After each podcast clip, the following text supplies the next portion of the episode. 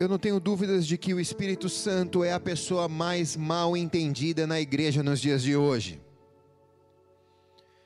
Quando nós dizemos que temos que buscar o Espírito Santo, e falamos isso quase sempre, nós devemos nos perguntar qual é a nossa maior motivação para buscarmos ao Espírito Santo. Na verdade, temos que nos avaliar antes de partirmos para essa jornada do Espírito Santo e nos perguntarmos o que realmente nos inspira. Por que eu estou aqui, assistindo por esse sinal ou sentado nessa casa? O que me trouxe aqui? O que eu quero com a igreja? O que eu quero em estar oferecendo a minha vida a mensagem que é pregada nesta igreja? A primeira coisa que eu preciso é aprender a ser sincero com o Espírito Santo, porque a Bíblia diz que ele me sonda e me conhece. Então, ele me sonda e me conhece. O problema não é que ele não me conhece, o problema é que eu não me conheço. O problema é que eu não conheço as minhas verdadeiras motivações, a minha verdadeira inspiração, os meus interesses. Muitas vezes estão ocultos aqui dentro de mim. E eu venho para buscar o Espírito Santo, mas eu não tenho a motivação correta. E sondar a sua motivação é a primeira coisa antes de partirmos. A Bíblia conta a história de duas mulheres, de muitas, mas nessas duas são histórias muito parecidas. As duas não podiam ter filhos, e as duas queriam ter filhos. As duas fizeram uma oração para terem filhos. E Deus atendeu a oração das duas. E as duas receberam a promessa de Deus e conceberam filhos. Mas qual era a diferença de uma para outra? Motivação. Raquel pediu a Deus em oração filhos. Ela disse: Eu quero ter filhos. Mas ela queria ter filhos para mostrar para as esposas, as outras esposas de Jacó, seu marido, que ela também podia conceber, porque ela sofria bullying dentro da casa dela. E ela queria conceber, mas para mostrar que ela também era mulher, que ela também podia ser mãe. Agora, Ana, mãe de Samuel, estava sobre a mesma condição que Raquel, mas fez a mesma oração ao Senhor, mas disse ao Senhor: Senhor, se tu me deres filhos, eu darei a ti. Ela disse: Eu não quero filhos para mostrar para ninguém que eu tenho filhos. Eu quero filhos para dar para ti os filhos. Nasceu Samuel. E Ana levou Samuel ao templo na época em que o sumo sacerdote, o pastor da época, era um cara corrompido, Eli em que os seus filhos, Rófines e Finéias, faziam o que era mal aos olhos do Senhor, diz a palavra. E Ana levou o menino lá da idade do Danielzinho meu e largou o menino na igreja para ser criado por esse cara, porque fez uma oração e um voto com Deus. Não concebeu para ela, mas concebeu para o Senhor. E Samuel foi o cara. Ungiu reis, foi profeta a mulher, muitas vezes na Bíblia, ela representa a igreja. E nós nos sondamos e perguntamos: será que nós geramos filhos para competir com outros? Ou será que nós geramos filhos para mostrar para outros que temos filhos? Ou será que nós geramos filhos para o Senhor? Será que a igreja existe para gerar filhos para o Senhor? Ou será que a igreja existe por causa de uma competição para mostrar para os outros que ela é melhor ou que ela tem mais pessoas?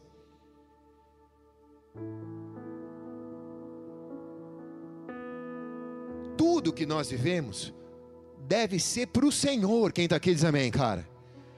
Todos os filhos que você gera, ministeriais, espirituais, financeiros, emocionais, todo fruto da tua vida, embora você usufrua dele também, ele deve ser ao Senhor, se a sua vida é consagrada ao Senhor. Quem está aqui diz amém, cara. Se é para ele, faz melhor. Se é para mim, não precisa nem aplaudir.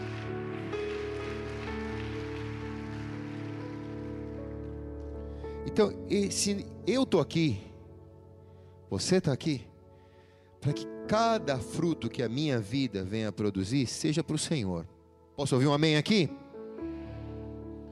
Agora sim, vamos começar. Então, para que isso aconteça, eu preciso do Espírito Santo. Senão eu não vou conseguir.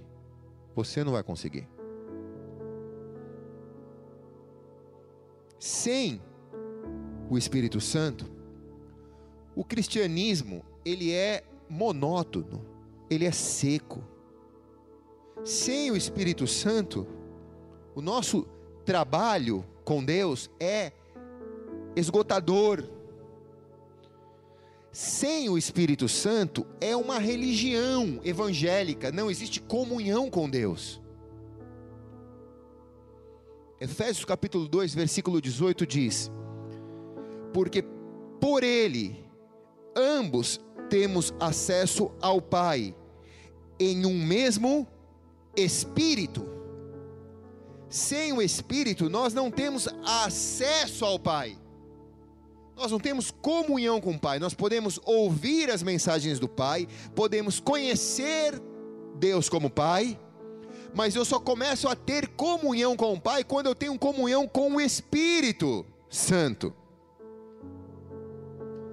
Remova o Espírito Santo de uma igreja e duas coisas acontecerão.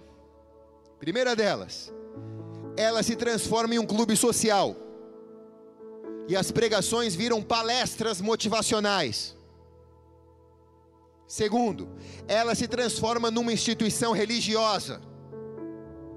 Ela já não é mais um lugar onde transforma pessoas, ela é um lugar onde formata pessoas numa formatação evangélica quadrada, por falta do Espírito Santo. Vira uma casa do pode e não pode, não de uma casa do eu amo a Deus e quero aprender a amá-lo e obedecê-lo em amor, mas uma casa de regras, de dogmas, de doutrinas, que muitas vezes começam a engodar a vida de muitos, e a Bíblia diz que pelo multiplicar da iniquidade o amor de muitos esfriará nos últimos dias. Exatamente por falta do Espírito Santo. Então, se eu vou aprender a buscar o Espírito Santo nesses próximos domingos, a primeira coisa que eu tenho que aprender é a me esvaziar de mim. Tem uma canção bonita que diz: Quero me esvaziar. Vai no meu tom. Quero me esvaziar de mim. De mim, ó.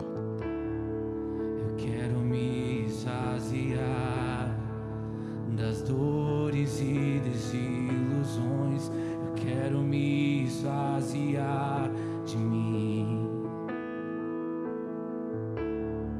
Eu quero me esvaziar prisão do passado e de tudo que me afasta de ti, Jesus.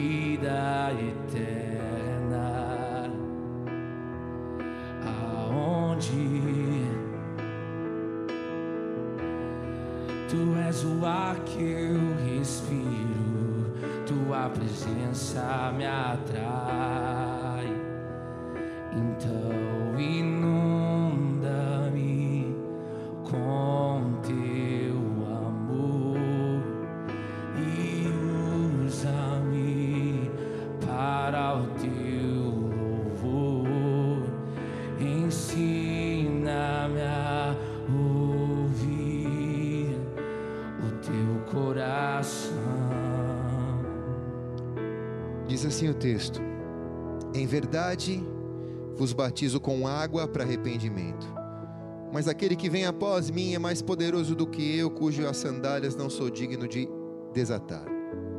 Ele vos batizará com Espírito Santo e com fogo. Então, quando eu me esvazio de mim, eu estou apto a ser cheio do Espírito Santo. Em duas etapas. A primeira delas, no batismo do Espírito Santo, que é uma coisa. E na segunda etapa, no fogo. Perceba que o texto diz: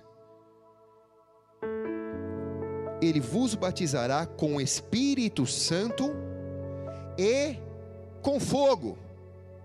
Então, com o Espírito Santo é uma coisa, com fogo é outra coisa. Não é com o fogo do Espírito Santo, é com o Espírito Santo e com fogo. Diga com Espírito Santo e com fogo. Se você já foi batizado com o Espírito Santo ou não sabe o que é ser batizado com o Espírito Santo, você vai ser. Se você já foi, talvez você ainda não tenha sido batizado com fogo, que é outra história, meu irmão. São duas etapas onde Deus vai te encher. O batismo com o Espírito Santo. Diz assim, Tito capítulo 3, versículo 5: Não pelas obras de justiça que houvéssemos feito, mas segundo a sua misericórdia, nos salvou pela lavagem da regeneração e da renovação do Espírito Santo. Amém? Santo. Um pouquinho mais baixinho, Fábio Júnior. Se empolgou. Quando eu entrego a minha vida para Jesus, entenda uma coisa aqui. A gente demora muito para entender isso que eu vou te dizer agora. Quando você entrega a sua vida para Jesus, você diz: Jesus, a minha vida é tua. Eu não estou me convertendo a nenhuma religião. Tu és o meu Senhor e tu és o meu Salvador. Escreve meu nome no livro da vida e você ora a Deus. E daquele momento em diante você se converte ao Senhor.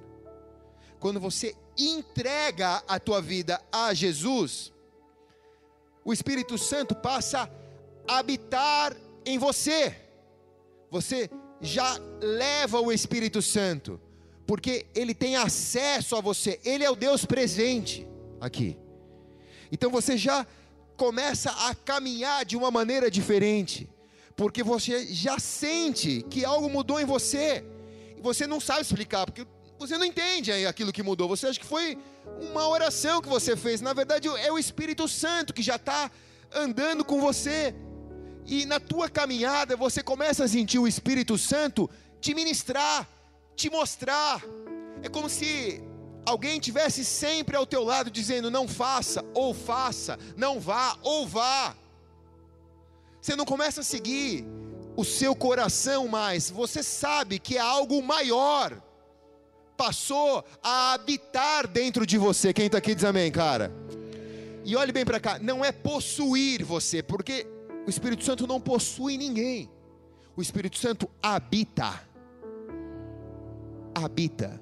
Sabe por quê? Porque Deus te deu livre-arbítrio, Ele respeita você, você é uma pessoa, você é a imagem e semelhança de Cristo Jesus, o Espírito Santo não passa a entrar dentro de você, você vira um cavalo do Espírito Santo e perde a sua consciência e só faz as vontades do Espírito, não é isso. O Espírito Santo, ele passa a habitar em você e ele vai começar a entrar em harmonia com a tua vida, na medida em que você queira ou que você permita que isso aconteça que se você for cabeça dura, você não vai permitir que isso aconteça e você vai viver um relacionamento muito miserável com o Espírito Santo, porque Deus tem grandes coisas para fazer na tua vida, muito maiores do que os seus olhos viram, seu ouvido ouviu ou jamais penetrou no teu coração. Basta você dar liberdade ao Espírito Santo, que já habita em você se você entregou a sua vida a Jesus.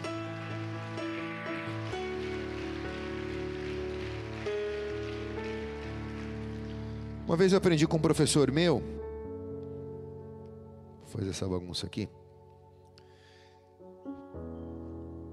que o batismo com o Espírito Santo, ele é mais ou menos assim, ó. É um copo cheio de pedras. E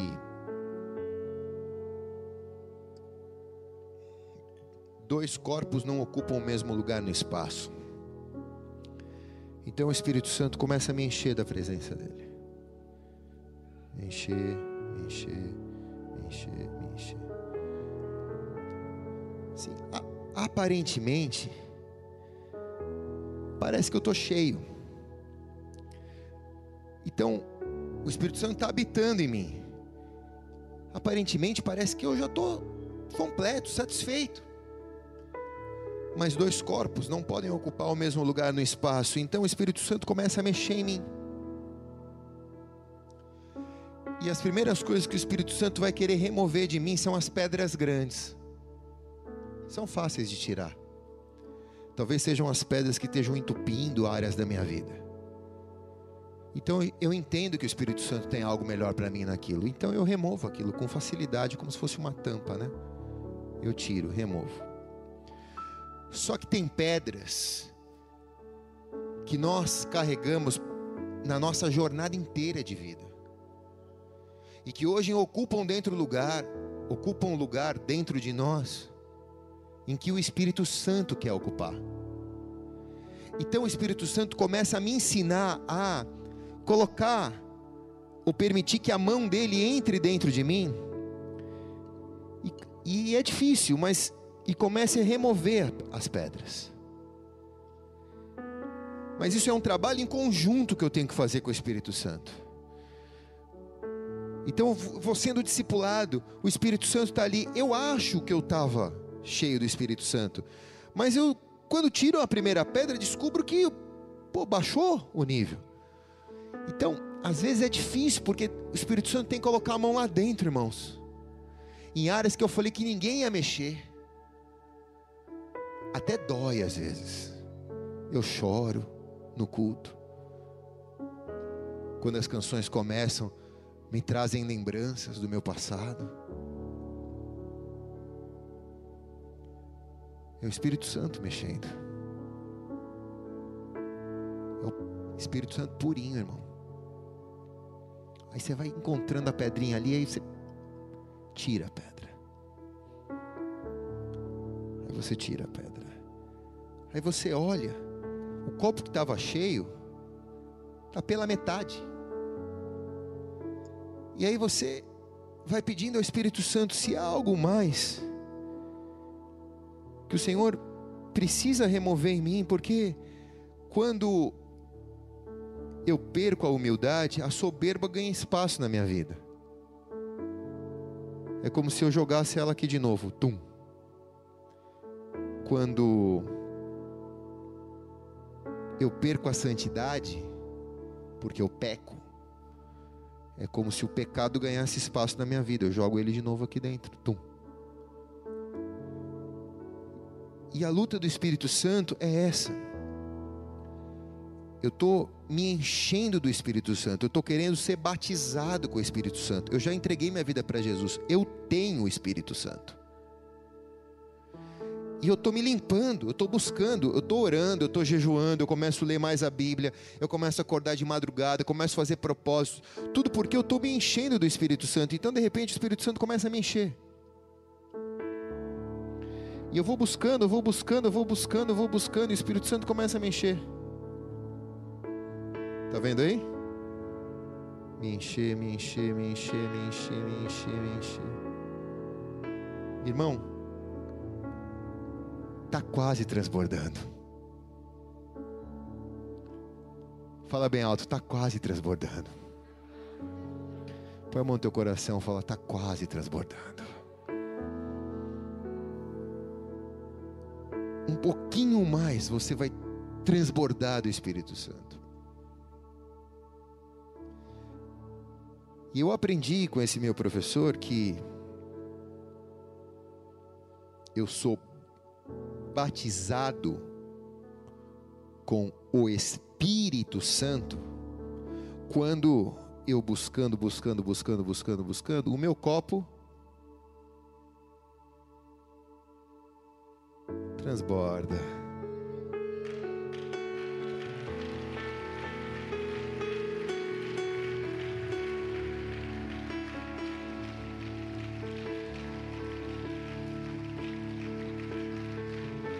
Sua mão ao céu.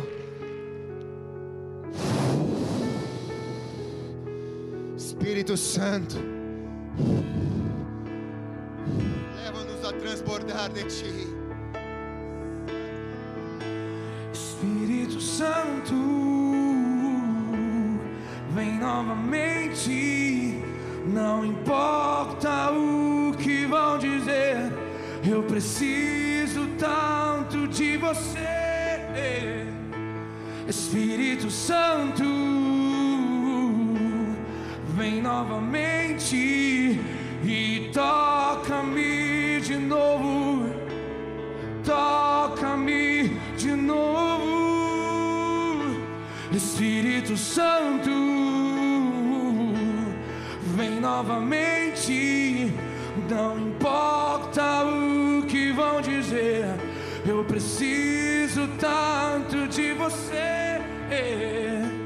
Espírito Santo,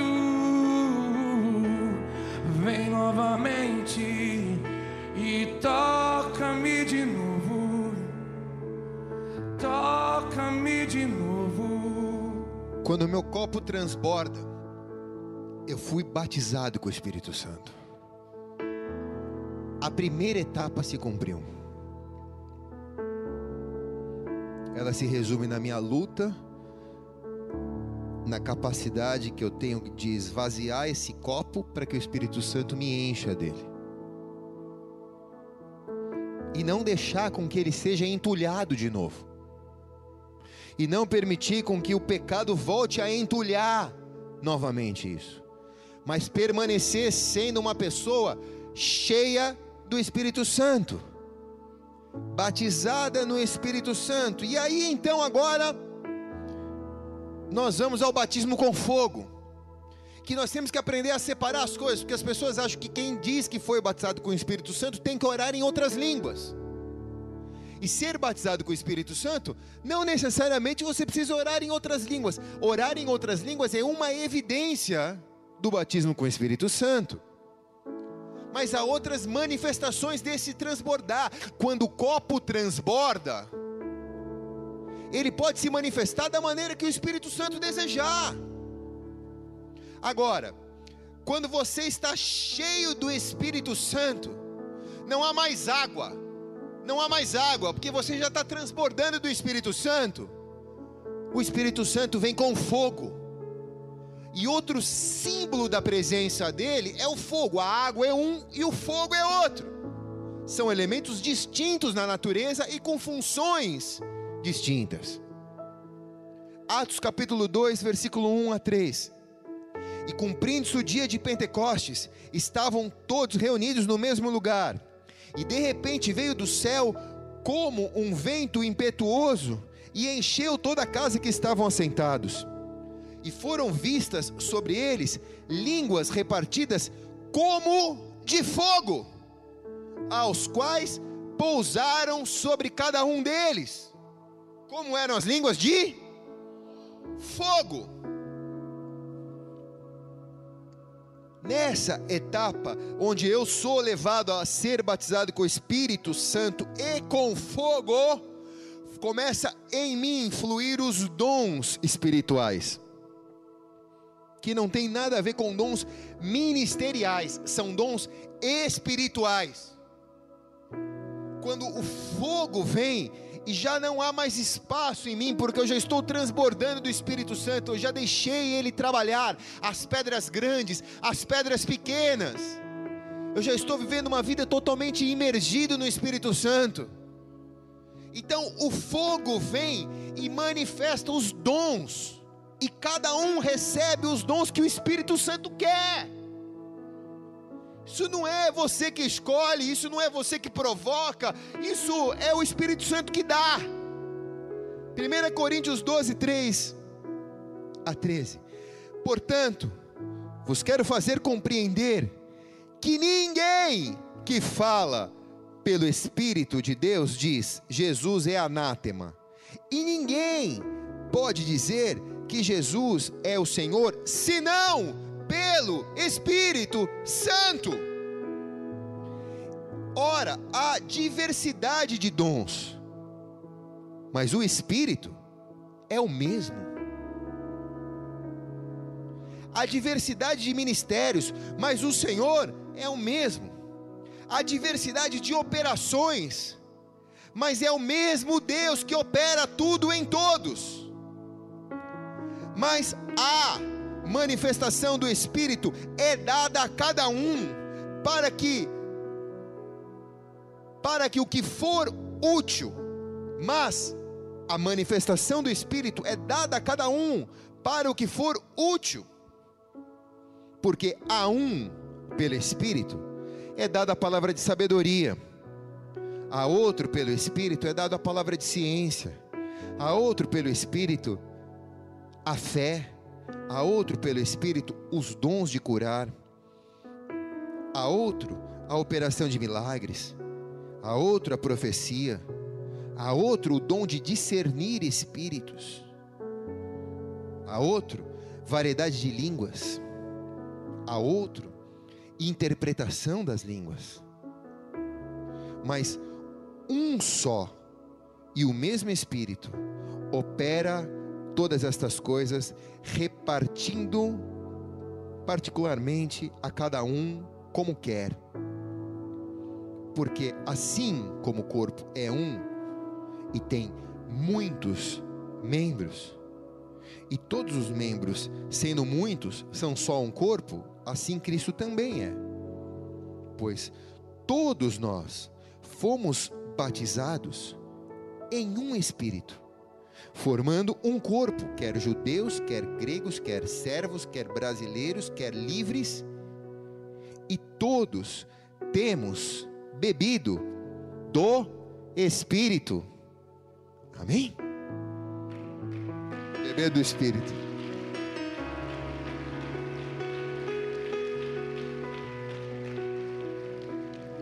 Então veja bem,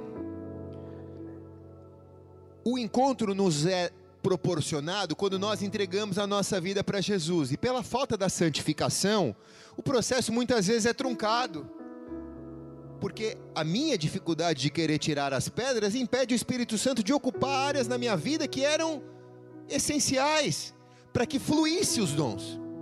Mas havendo inteligência e sabedoria em mim, rapidez, se eu for águia, se eu tiver foco, eu vou remover rápido essas pedras de dentro de mim, para que o Espírito Santo me encha ainda mais com a presença dele, a ponto que eu transborde da presença dele e seja selado com o fogo dele, e ele libere sobre mim uma carga de dons ministeriais, uma carga de sensibilidade ministerial, ou para orar em outras línguas, ou para interpretar outras línguas, ou para ter sabedoria, ciência, ou para discernir espíritos, para que de alguma maneira eu seja útil ao corpo de Cristo. Eu não venho servir a Cristo porque me deram um crachá. Eu venho servir a Cristo porque eu fui batizado com fogo. Há dons em mim, há algo fluindo em mim que precisa ser usado no corpo de Cristo. Quem está aqui diz amém, cara?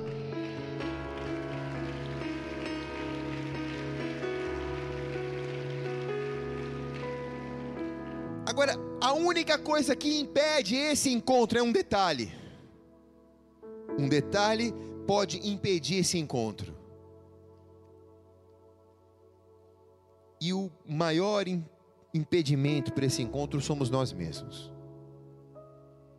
O detalhe é se eu não enxergar o Espírito Santo, se eu não entender o Espírito Santo, por isso eu comecei esse culto dizendo: o Espírito Santo é a pessoa mais mal entendida dentro da igreja. Porque muitos de nós entendemos o Espírito Santo como uma sensação como um sentimento, como uma emoção, né? Ou como, uma, ou como um choro compulsivo por algo, como se o Espírito Santo tivesse me, me tocado e eu, eu, eu tenho que chorar por causa disso. Não, você não precisa chorar. Não existe nenhuma passagem da Bíblia que diz que quando o Espírito Santo te toca, você chora. Não existe isso. Você pode chorar, não é errado chorar. Mas você chora, por quê? Não porque o Espírito Santo te tocou, mas você chora porque você sabe quão pecador você é e de alguma maneira o Espírito Santo está te tocando. Você chora por você, não pelo Espírito Santo. Quem está aqui diz amém, cara. Você fala, cara, eu sou um lixo, o Espírito Santo ainda me quer, quer me encher da presença dEle. Eu não sou merecedor de tamanha graça. Quando você sente o Espírito Santo, você chora, você se emociona, mas você se emociona por você, não pelo Espírito Santo, porque você sabe que você teve uma semana difícil e você chega aqui, é como se você tivesse recebendo um renovo do Espírito Santo, então você chora, e o lugar certo para chorar é na presença do Espírito Santo.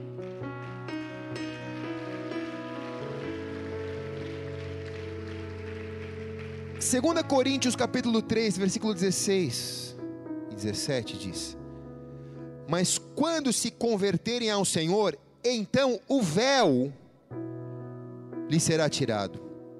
Ora, o Senhor é o Espírito, e onde o Espírito do Senhor está, ali há liberdade. Uau! Então, a única pessoa que pode impedir esse encontro com o Espírito Santo, esse transbordar ou a marca do fogo do Espírito Santo em mim, sou eu mesmo.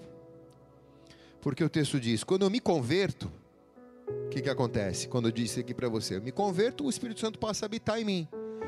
O véu é tirado. Então eu começo a enxergar as pedras que estavam aqui dentro de mim. E eu tenho que arrancar. Porque o Espírito Santo quer ocupar esses lugares. Simples assim. Agora, não por obrigação, porque onde o Espírito do Senhor está, há liberdade. Você é livre, você pode fazer o que você quiser com a sua vida. Se você quiser sair daqui, cara, botar uma, uma pedra de crack na, na tua boca, o problema é teu. Sabe o que você está fazendo? Botando uma pedra de crack para dentro do teu copo, impedindo o Espírito Santo de te encher. E Deus não divide a glória dele com ninguém. Quem está aqui? Por isso a gente tem que levar a sério nosso relacionamento com o Espírito Santo. Nós sabemos que o Senhor, ele é onipresente, onisciente e onipotente, mas eu quero falar da onipresença dele. Ele pode estar em todos os lugares ao mesmo tempo. E como ele pode estar em todos os lugares ao mesmo tempo? Ele é tão grande assim ele só pode estar em todos os lugares ao mesmo tempo por causa do Espírito Santo. Jesus disse: Eu vou ao Pai, mas vos envio o Espírito Santo. Ele estará com vocês, ele será o consolador até o fim dos dias. Então nós sentimos a Deus em qualquer lugar. Por quê? Porque Deus não depende do lugar. Deus habita em mim. Eu sou o templo do Espírito Santo. Quem está aqui diz amém, cara? Se a igreja sair daqui, velho, e para debaixo de uma ponte, nós vamos sentir a presença de Deus. Da mesma maneira que a gente sente aqui, porque a presença de Deus não está aqui, nas luzes, nessa parede. Aqui só, aqui só é confortável e agradável. Mas a presença de Deus está em você, porque você é o templo do Espírito Santo. Se é para Ele, faz melhor.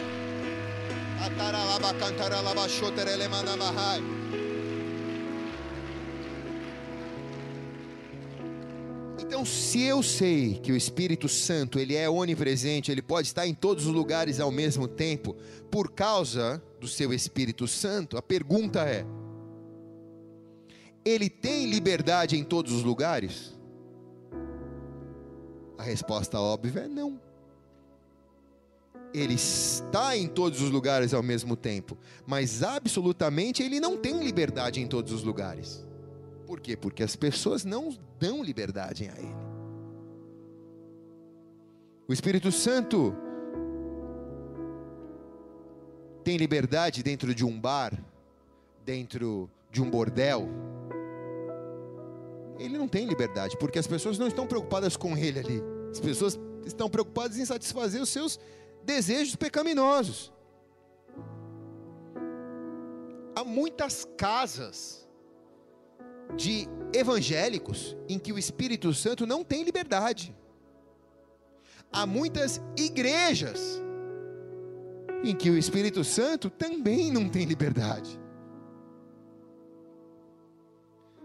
E eu tenho que me perguntar: será que eu tenho dado liberdade ao Espírito Santo na minha vida para me mostrar? Para me edificar?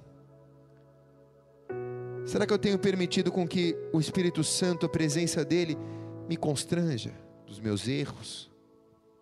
Quem está comigo aqui, cara? Irmão, desculpa, se você veio aqui com uma expectativa de que essa série de palavras do pastor do Espírito Santo vai ser reteté. O pastor vai orar em línguas, vai ficar dando uns tapas no Fábio Júnior, ele vai orar em línguas. A nossa maneira de entender o Espírito Santo é mergulhar na pessoa dele, cara. Você pode até fazer o seu, seu reteté, não, tem, não é pecado, não tem nada errado com isso, desde que você entenda que é um Espírito Santo. Desde que você aprenda a se relacionar com essa pessoa mais mal entendida hoje dentro da igreja. Estou caminhando para concluir, amados. É verdade, está maravilhoso mesmo hoje.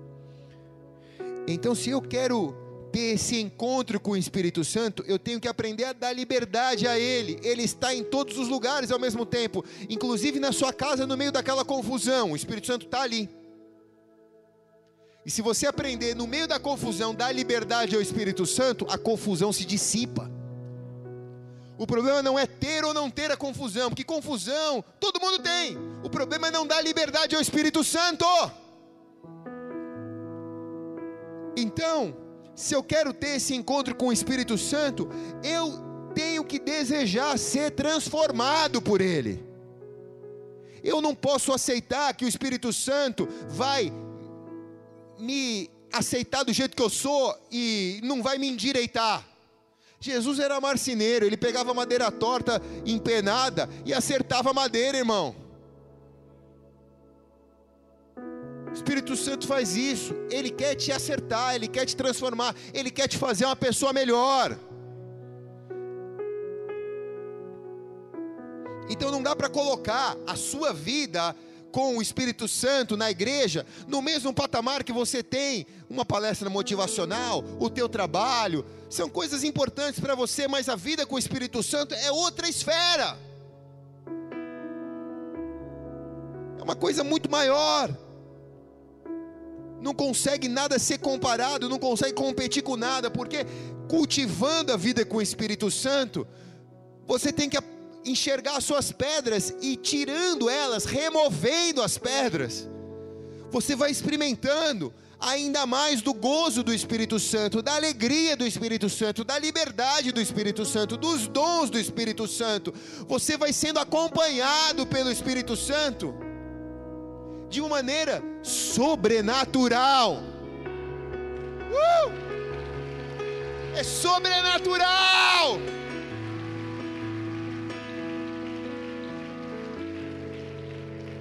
Irmão, vou te falar que, assim, vou te falar aqui, cara, aqui. Não vou falar não, vai. Tá bom, vou te falar. O, o bagulho é louco, irmão. Não tem droga nenhuma que tu usou que pode tra te trazer o que, que é andar com o Espírito Santo, cara. É um negócio.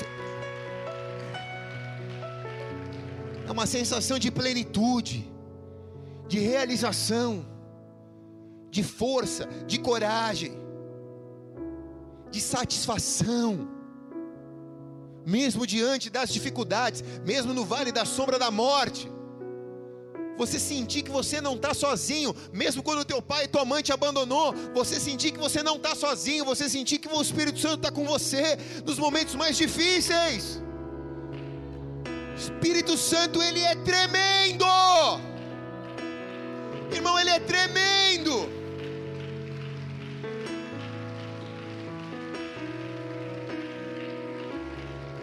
Olha, eu não vou falar não, vai. Eu já tive o desprazer de acompanhar a morte de muitas pessoas que, embora fossem evangélicas, não tinham dado a sua vida ao Espírito Santo.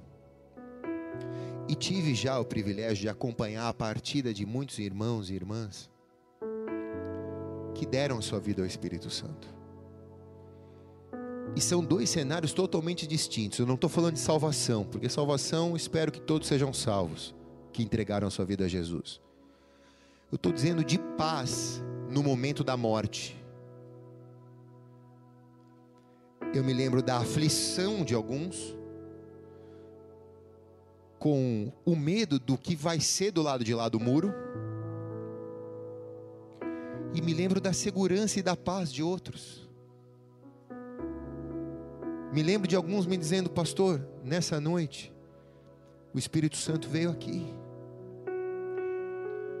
parou aqui do meu lado, e o Senhor falou comigo. E eu me lembro de dito para ele, cara, se despede da sua família, Deus vai te levar. E a paz, porque eu sei que eu vou cruzar para uma área onde o Espírito Santo vai comigo, eu não vou sozinho. Eu tenho certeza que o que me espera do lado de lá é muito melhor do que eu vivi aqui. Eu já vi pessoas cansadas de enfermidade dizendo: Pastor, eu quero ir para o céu, eu estou cansado. Não quero mais lutar, eu quero ir para o céu. Quem está aqui?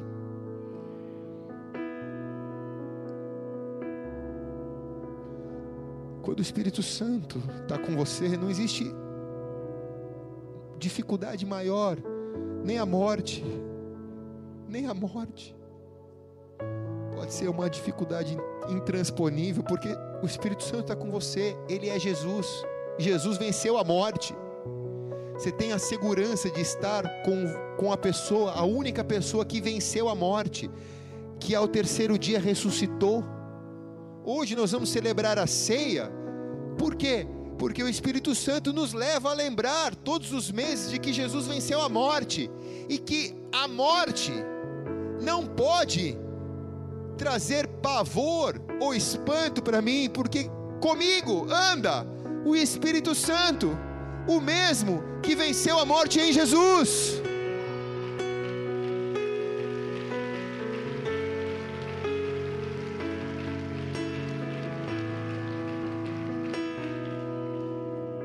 Então eu só consigo entender o agir do Espírito Santo, que eu vou falar nos próximos domingos, se o Senhor me permitir, se primeiro eu entender a pessoa do Espírito Santo. O Espírito Santo ele não é um, uma lâmpada do gênio que você raspa e ele aparece e realiza três pedidos por noite. O Espírito Santo é uma pessoa. Pensa você se relacionar com uma pessoa e você só pede para ela.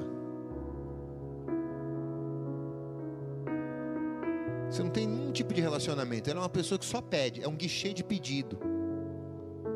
Às vezes é assim, aqui na igreja. É um guichê de pedido. Restaura meu casamento, abre a porta de trabalho, cura minha saúde. Senhor faz isso, Senhor faz aquilo. É como se a gente estivesse mandando Ele fazer para a gente. Mas Ele é uma pessoa. Você já parou para pensar que o Espírito Santo está aqui, em você? E tudo que você falou hoje aqui, o Espírito Santo ouviu? E você tem a chance de falar coisas ainda para Ele hoje. Você podia, por exemplo, dizer, levantar suas mãos e dizer assim para Ele: Espírito Santo, eu não vim aqui para te pedir nada, eu vim aqui só para dizer que eu te amo. Ele ia gostar de ouvir isso. Você podia dizer: O Espírito Santo, sabe, Espírito Santo, os dias são tão difíceis. Mas todas as vezes que eu entro na tua presença, a tua presença é tão gostosa, ela é mais gostosa do que o pecado. E te garanto que ele ia gostar de ouvir isso. Você pode dizer ao Espírito Santo: Espírito Santo, como eu consegui viver tantos anos longe da tua presença? Sem ela eu não sou feliz. Eu posso ter tudo mas Espírito Santo, é a tua presença que me completa, que me satisfaz. Ele vai gostar de ouvir isso. Você pode dizer, Espírito Santo, me perdoa por dar tanto trabalho, por me recusar, deixar mexer nas pedras aqui de dentro de mim. Sabe, Espírito Santo, re, remove as pedras de dentro de mim nessa noite. Sabe, Espírito Santo, arranca de dentro de mim essa noite tudo aquilo que me impede de ter uma vida plena contigo. Sabe, Espírito Santo, eu não quero viver um teatro evangélico. Sabe, Espírito Santo, querido Espírito Santo, amado Espírito Santo, se levante no teu lugar, levante as tuas mãos, diga ao Espírito Santo, diga ao Espírito Santo,